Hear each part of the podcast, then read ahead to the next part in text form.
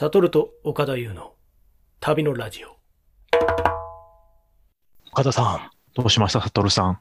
この間、純礼さんが来たじゃないですか。来ましたね。ええ純礼さんに続いてです。またデイリーポータル Z から新しいライターさんをゲストにお迎えしてるんでますよ。たゲスト。ええで、今日のゲストはですね、多分我々に属性というか、あの、思考が一番近いライターの方で、あの、石膏さんでいらっしゃはいいます、ね。はいはいはい、石膏さん、こんにちは。こんにちは。はじめまして、石膏です。はじめまして。あー絶好さんのことね、じゃあ編集部の石川さん、簡単にご紹介いただけますでしょうか？はい、編集部石川です。えっ、と、石膏さんはですね、まあ、ジャンルで言うと、えっ、と、旅行系だとですね、中央アジアが得意なライターさんですね。で、デビュー作が中央アジア、これはウズベキスタンでしたっけ？で、プロフっていう、こう、なんかピラフみたいなそうそうそう。料理を作ってもらうっていう記事だったりとか、で、あとは別に得意分野としては、ビールがお好きですね。クラフトビールとかが。うんうん。はい。で、そういったところで、えっ、と、いろんな記事を執筆していただいております。そうですね。ビールとピラフだからもう最高に、もう最高にいいですね。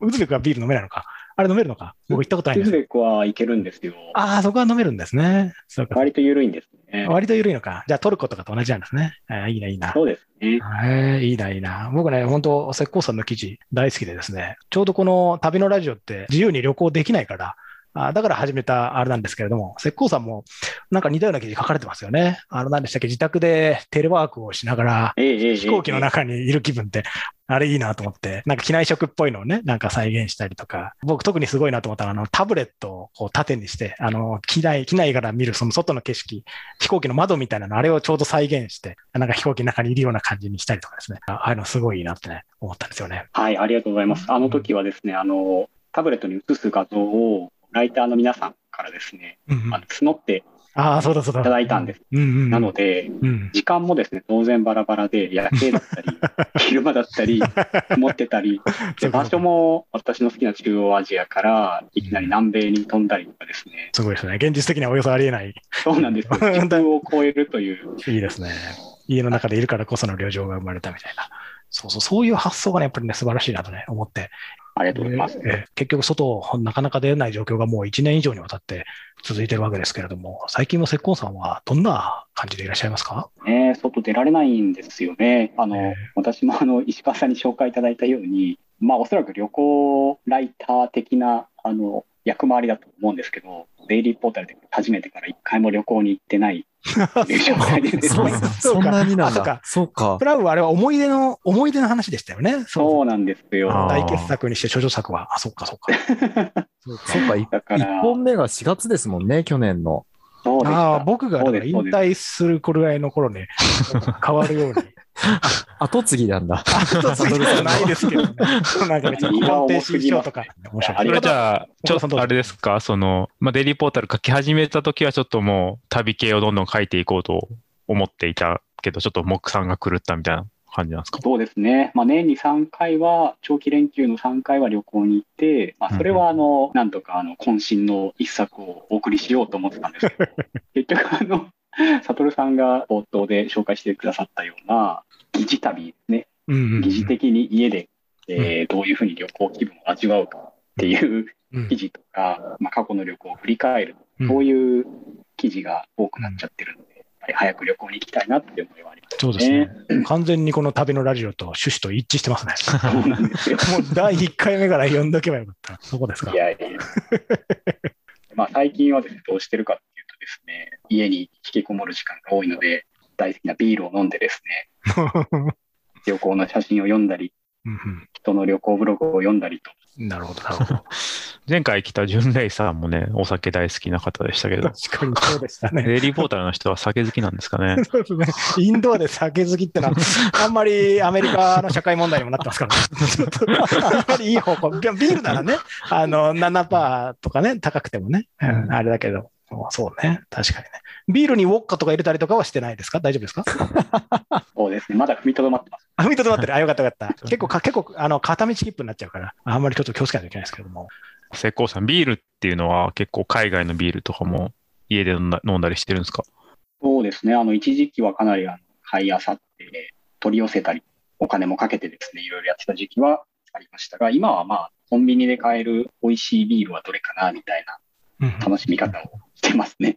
ズバリ正解は何なんですか？正解はですね正解のビールは。はい。正解はですね、まあ、この1、2年すごくいいなと思ってるのは、ローソンのプライベートブランドのほう。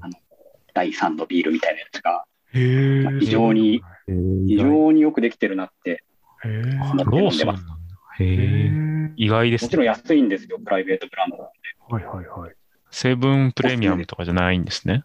セブンプレミアムじゃないですね。ローソンのあの、紛らわしい、あの、無機質な無無印っぽいやつ。あれがでも私もあの、ウィーンから帰ってきて、なんて言うとなんか、なんとなくエスタブってますけれども、その第3のビールってあんまり向こうにはないので、てか聞いたことないので、その日本に帰ってみると、第3のビールが美味しいんですよね。発泡酒が。こんなにうまいなと思って。で逆に僕はビールの方が高いから、麦とホップとか、ああいうのばっかり飲んでますよね。確かにな。どんどんやっぱりあの、廉価価格帯のビールが本当に美味しくなってるなって。うん、確かにね。うん、でもあれもだから新しいレギュレーションのね、あの日本国財務省があ酒税のあれで設けたわけだから、その中で頑張ってやってきたわけだから、あれこそ本当、独自の文化って感じですよね。日本ならではのね。確かにうな。ん、であんなのノンアルでさえ結構美味しいですもん。そうそうそうそう最近は最近だからさらにノンアルで、その美味しいものも、しかもなんかヘルシーな体脂肪もどんどん減っていくとか、なんかビールを飲んで体脂肪が減っていくとかもおよそありえないわけじゃないですか。なんかそのリスクなしで無限にお金が儲かっていくとか、そういうの大体騙される話じゃないですか。だからねすごい僕も警戒感抱いたんですけども、飲むと美味しいんですよね。あれも美味しいですよねううんんああいうのをこの海外の人とかに飲ませてみたら、どうなんですかね？ロシア人とかに、例えばあの 0%のなんか体重いとか、なんか体フリーでしたっけ？なんかわかんないけど、ああいうの飲ましたら、いやまねあ、完全に偏見ですけども、アルコール入ってないのはもう、なんか、アルあとにかくアルコールが欲しいんじゃないですかね。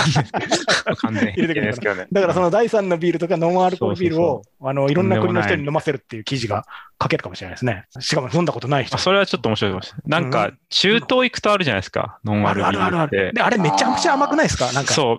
全然ビールに似てないんですよ、ね。でも見た目がジャケ、ジャケ、ジャケ写真はちょっとビールっぽいじゃないですか。多分あれあれあるじゃん、あるじゃんって、う作わってる人ビール飲んだことないんだと思うんですよ。そうそうそうそう。悲しいですよね。なんかジレンマというか、こう、ビールがない国ほどノンアルビールがまずいっていう。ああ、そうですね。暑い国はでもやっぱ甘いのが欲しくなるっていうのはあるのかもしれないですね。そうですね。コーラ感覚というかね。コーラ感覚、そうそうそうそう。だからビールっていうので、今、僕らの偏見、逆に、ね、固定観念があって、ビールっていう軸から発出発してるから、ちょっとこれ違うねってなっちゃうけど、そういうものなわけなんですよね、多分ね。なんかよくこう、ビールはこうね、まあビールに限らずお酒ってなんか現地の気候で飲むのが一番美味しいみたいなはいははい。ないいですか。東南アジアとかだと、あの、パシャパシャのビールをこう熱い中でこうね、飲むのが美味しいとか。あれをなんかこう、部屋をこうなんか完全なタイの気候にしたら、でも今の日本、結構タイ タイとかに近づいてるから、バーバーバーとか、あれはベトナムか？あああいうのチャームビールとか。う、、そうですね、そういうのがどんどん売れてくるんじゃゃないですかね、逆に、だんだん。ベルギービールとか売れなくなってくるんじゃないですかね。ね、なるほど。温暖化に伴っ そうて、そうそう。温暖化に伴ってビールの方もね、どんどんテイストが変わってきて、スコール明けの、スコール明け向けのビールとかね、わかんないけど、わかんない。はいはいはい。そういうのあるかもしれないですね。温暖化とビールの関係で誰か研究してる研究者の方いたらね、ちょっと投稿してきてほしいですね。トレンドはあるかもね、温暖化に合わせて気そうそうそうそう。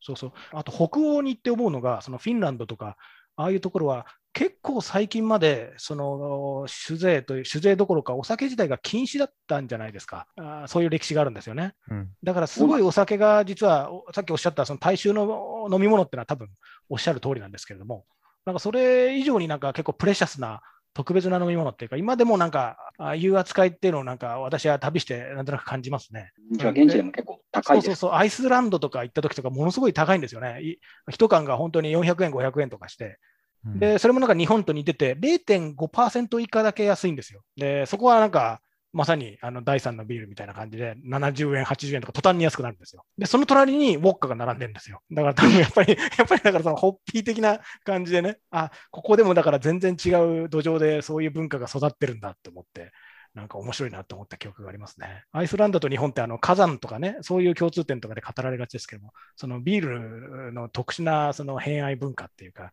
ホッピーみたいな飲み方をするのって、日本とアイスランドとかそういうところぐらいなんじゃないかとかね、なんかそういう気づきが、なんかは今の石膏さんの話聞いてなんか思いましたね。広いですね。あの、ロシアは冒頭のトークで、あの、なんかお酒として、ロシア人ビール飲むのかなってなんですね。一応売ってはいましたよね、確かね。はい。これがですね、売ってるし、銘柄もすごく多いし、うん美味しいんですよね、非常に。うん。うんで、一番、えっ、と、ロシアのビールの文化でいいなと思ったのは、スーパーマーケットに行くと、生ビールのどでかいサーバーみたいな、壁一面にずらーって並んでへー。おしゃれなバーみたいな感じでってことですか？ビえール。っとねいや、小汚いんですけ小汚い。小汚い。バー。あバーにこだわる必要ない。いや、これ実は持ち帰り用なんですよ。ああ。じゃあ自分でボトルを。えっとですね、ペットボトル、専用のペットボトルが横で売ってまして、あービールまあをペットボトル。それを購入して、はい、2リットルの、普通はコカ・コーラが入ってる2リットルのペットボトルに、うーん。まあ安いお金ですけど、うんいいですね。まとまったお金でも違う器に移し替えて飲むっていうのは結構ある中の一歩の 一歩目か二歩目二本目ぐらいですよね。なんかあやたかみたいな中に結構ハードハードリカーが入って職場で飲めるようにとか 結構ハードリカーがそういうでもあるんですね。えー面白いですね。それでいくらぐらいなんですか？詰め替えて。とですね、当時確かかなりあのルーブルが安かったという印象があるんですが、まあでも2リットルで300円とか、ああ、いいですね。えーじゃあめっちゃ飲むってことですね？うんロシアの人も。そういうことなんですねま。あそうですね、やっぱビールはかなり皆さん愛飲してる印象はあります。そういう文化はロシアぐらいですか？スーパーとかでニョキッとそんな蛇口が出てるって。ね。私もボトルで持って帰れるっていう仕組みは 初めて見て、これはぜひ日本にも持ってきてほしいと。うんまあ、食品衛生法とかね。うんうん確かにね。でもエコバッグとかね、あのお水とかをね、自分であのおしゃれなね、ボトル入れてやる人がいるから、それの隣り合わせなのか、それとも結構距離は遠いのか、わかんないけれどもそのうちもう瓶とかもいらないから、もうその場で直接口をつけて飲んじゃうやつも出てくないですね。通りすがりで。そうそうそれは完全に違反ですけど、レギュレーション違反だけど。いや、だからぐーっと飲んだ後に家に帰って、ちょっとつまみを食べようみたいなね。ちょっとその時間差はあるんだけど、もうその場で それで行ったり来たりして。アメリカのなんかオレゴン州にのポートランドってとこがあって、ご飯の美味しいところですね。そうです、そうです。うんで、そこも結構ビール盛んで、そうですね、クラフトビールとか多いですよ、ね。あ、そうなんですようん。で、あそこはなんかビール祭りみたいなのがあって、うんドイツのビール祭りの次にでかい、ああ、そうなんですか。あるんですよ。そう。で、そこのビール祭り行った時は、なんかそのジョッキを1個買うんですけど、それが、まあ、入場料代わりみたいな感じで、なるほど、なるほど。で、2000円とかするんですね、ジョッキがうん。でももう、ジョッキ1個買ったら、あとはぜもう全部飲み放題みたいな。おええでもう、そこにもう注げる。もう向こうの方までブワーってこう、樽が並んでて、なんかもう話聞くだけで最高ですね。もう、その辺に人がいっぱい転がってました。転がっているでも、アメリカって、あの、路上とかで酔いつぶれてる人に対する非常に厳しいけど、それはお祭りだから敷地内の、お祭りだからそフェスティバのル。なんですか、芝生の上にこう、なるほどね。なるほどね。おつまみとかはどうするんですか？それは有料で売っておつまみは有料なんで、んもでもそれはう食わずにストイックにビールだけ飲んでましたね。そうあ、わからん、そんな、そうだったんですか。お金なかった。はい思えなかっへー私もポートランドにいたんで。あ、ど、本当ですかあポートランドは、はい。本当あの、ビール、何でした人口あたりか面積あたりかの醸造所がうん世界一の密度だ、うへん。まあービールの街っていう売り出し方。であのだから街中に醸造所が本当にたくさんあるんですよ。うんうん岡田さんはあの、まあ、イベントで楽しまれたというけど、ポートランドの空港にですね、ガイドブックみたいなのが置いてあって、自転車も有名な街なので、自転車に乗りながら、えー醸造所を回ろうみたいなガイドブックが売ってたんですよ。めちゃ飲酒運転、奨励本。そう。だからまあ、多分あのイベントをやっていなくても、うん自分で勝手にあのルートを作って、うんうんその街中全体をビアフェスだというふうに考えて楽しんでくれみたいな、そういうメッセージを なるほどね。感じるぐらいちょっとクレイジーな。なるほど、なるほど。いいですね。でも僕もあの住んでたウィーンも負けてなくてですね、まさにさっき自転車の話ありましたけど、そのビール半分とレモネード半分を割った飲み物があって、ラドラーっていう名前で、それは何て意味かっていうと自転車乗りって意味なんですよ。だから自転車に乗りながらでも飲めるような気軽なお酒みたいなね。なんかそういう意味があ、だからもう名前からして、あ、だからそういうことなんだみたいなね。ああいうことがあるなっていうね。でもそれぐらいだとね、あの、あそんなにお酒をたしなまれない方でも、あクイッとね、あのーコップ一杯とか分ぐらい飲むには全然抵抗ないぐらい飲めるから、そういうのがあって、なんか、あれはね、日本に帰ってから、ああれを飲みたいな。暑い時に飲むと本当にクーッとね、うまいんですよ。と、あれですね。なんかビールに合うつまみとかなんかあります？こう、料理とか、この海外うんで行った時に、これめっちゃビールに合ったな、みたいな。それこそ、あの、ウズベキスタンのピラフとか結構脂っこいから、ビールとめっちゃ合いません、あれ。プロフを食べてた時はですね、かなり宗教的にですね、あの、厳格な集団の皆さんと一緒にああ、そういうことか。食べていたので、彼らは、やっぱりあの、使用に炭酸飲料、コーラとかははははブライとか、ああいうのと一緒にあの脂っこい飯を食ってるんですよ。これはそれであの、ハマったらすごくうまいのかなと思いながら、確かにポポテチと、みたいな感じで。そうですね、油と合いそうです。ジャンクフード極まってました。僕、ウズベキスタン行った時、もうピラフとビール毎日食ってましたね、セットで。うーん。黄金の。まあ合わないわけがないです。合わないわけがないめちゃめちゃ合う。逆にイランにとかにもあの、ピラフみたいなやつあるじゃないですか。バター飯みたいなやつが。はいはいはいああはい。いうの、だけどイランはより敬虔な、ね、ムスリム国家だから、あー飲めないじゃないですか。だからどういう気持ちなんですかね。なかなか、まあ気持ちっていうか飲んだことないし、それは選択肢になければ別に、やっぱりさっき石膏さんおっしゃったようなコーラとかそういうことになるんだろうな。で思い返してみると確かにコーラ大人気だったな。なんか、めちゃくちゃ、そうそうそう。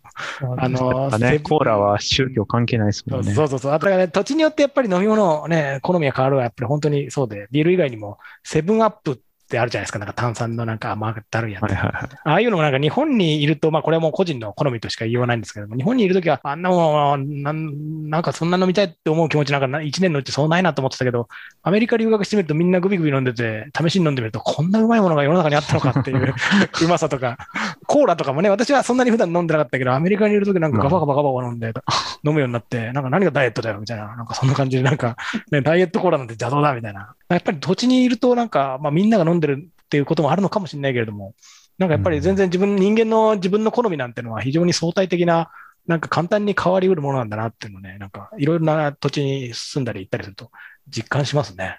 石膏さん、どう思います？いやーでも環境でやっぱりあの合う食べ物、飲み物っていうのはどうしてもありますよね。うんありますあよ。のうん特にビールがどうしても飲めない国、世界にいくつかあるじゃないですか。で私はバングラデシュに行った時はお酒が、まあ、飲めない日が続いて、やっぱりその時はコーラをガバガバうん飲んでますけど、うん大人になってからあんなにコーラを飲んだ日々はなかったですし、うん本当に美味しかったなって、あの時だけは思います。やっぱり文脈付きの飲み物ですね。そうそうだ。インドに行った時に、その僕やっぱもうカレーとビールっていうのはね、絶対一緒にいただきたいんですけど、カレーとビール？カレー、辛いもん食ってビール飲むのがまあ好きなんですよ。日本でも。なんでこうインドで、まあカレーばっかなんで毎日インド行くと、インドって全然酒売ってないですよね。あで、ビールも全然売ってなくて、まあ禁止されてないけど、あんまりこう、避けた方がいいというか、あ。うんちょっと酒飲むのはなんか恥ずかしいことだみたいなあんまりアプリシエイトされないですね。うんで、で、めっちゃネットで調べて、で、この商店街のなんかこの店に売ってるみたいな情報があって、それをって言ったら看板とかもなくて、なんか鉄格子みたいなところに、裏暗い薄、そうそうそうそう。無修正ビデオとかをそういうことを買いに行く、こっそりって感じなんですね。で、そこになんかおじいさんがなんか、まあ、く暗いなんか店内に座ってて、そこにこう、札束を入れたら、あの、新聞紙で巻かれたビールの瓶がこう、出されて、法律法律的には大丈夫だけど、だから法律的にも宗教的にも OK なんだ道けど、徳的にはそう道徳的によろしくないってことですね。忌避すべきものだっていうので、なんか、ねうん何か薬物の取引してるみたいな感じで。飲んで、それをこう、なんかね、うん外で飲むのもなんか、あれなんでこう新聞紙と隠したままこうやって、そのビールはうまかったんですか？は、あの、ぬるかったです。ぬるかった。そうかそうか。だから別に近畿を破ってるから極上のうまさがあるとか、そういうストーリーはなくぬるかったって。ぬるかった。リアルですね。うん、やっぱり堂々とね、芝生に寝転がりながら飲むビールが一番美味しいです。一番美味しいですね。緊張して飲んでも、ちょっとね、緊張して飲むビールはダメね、ですよね。職場で飲むビールとかはね、緊張して飲むけど、やっぱり良くないですよね、多分ね。一番ビール飲んじゃいけないシチュエーションってのはいつですかね？なんだろう。税関とかですかね。税関とかでやってる時にいきなりビール飲んでたら、こういった一発でアウトですよね。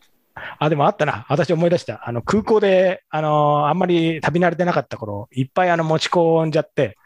あの、あ検査所ですね。で、これ募集か、ここで飲むか、どっちかだとか言われて、すごい勢いで3本ぐらい ビール飲んで、お前はもうやめておけと。最後募集最後結局強制募集になって、最初から聞くなよって思いましたね、なんかそういうのありましたね。だビールって、あの、ね、あの、値段的に言うと、アルコールで持って帰れるのって決まってるから、そうするとやっぱりワインとか、どっちかっていうと高級なリカーがですね、なるけど、ビールってあんまり持ち帰りのコスパっていう表現はね、通じますからね。あんまりよろしくないから、ついなおざりにしがちだから、なおさらなんか現地で飲んだ味がなんか忘れられなかったりするのかもしれないですね。まあもちろん輸入ビール、私は一回あの持って帰ったことありますね。スーツケースに、うんうんえっと、一杯の。はい、スーツケース全部ビールにして、えっと、まあアメリカからです。それこそ密輸っぽいですね。うんそうです。あのもちろんあの最初に言っとくと、あのちゃんと税関でですね、申告ことですね。して、こういうものこんだけ入ってますって言って、うん持って帰ったんですけど、じゃあ、ちゃんとあの黄色い、黄色いあのスリットの紙をそうですそうですはい、はいって書くんですね。何ですか、ビール。ビール20ケースとか、そういうとんでもないこと。ずっと、あれ結構スリリングですよね、あれね。どういうことですか緊張しますし、書くの本当初めてです。でもかなり調べて、えっとはい申告をして、えっとまあ、日本でしっかり書類が揃ってて、うん。税関の人もやっぱりあんまり対応がないのか、結構あの驚かれてですね、え、ここの中全部ビールなんですか？聞かれまして、でもあの、あのまあ、コスパの話で、意外とそれでもですね、あのまあ、アルコール度数が低いからだとか、うん。そんなにお金かからないんですよ。スーツケース全部ギチギチに詰めて1200円。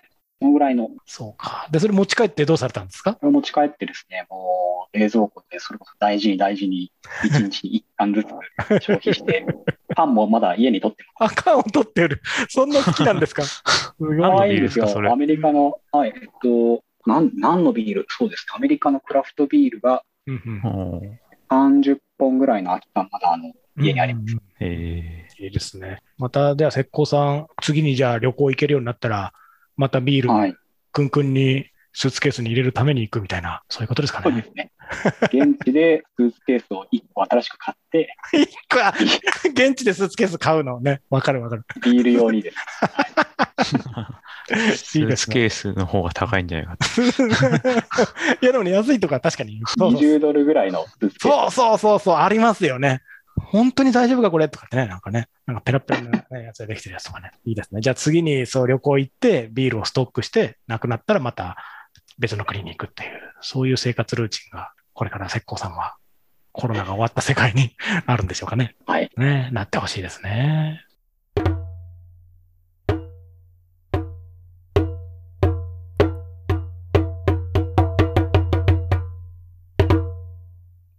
はい。旅のラジオ第17回、この辺りをお別れしたいと思います。本日は、ウズベク語でさようなら、はいや。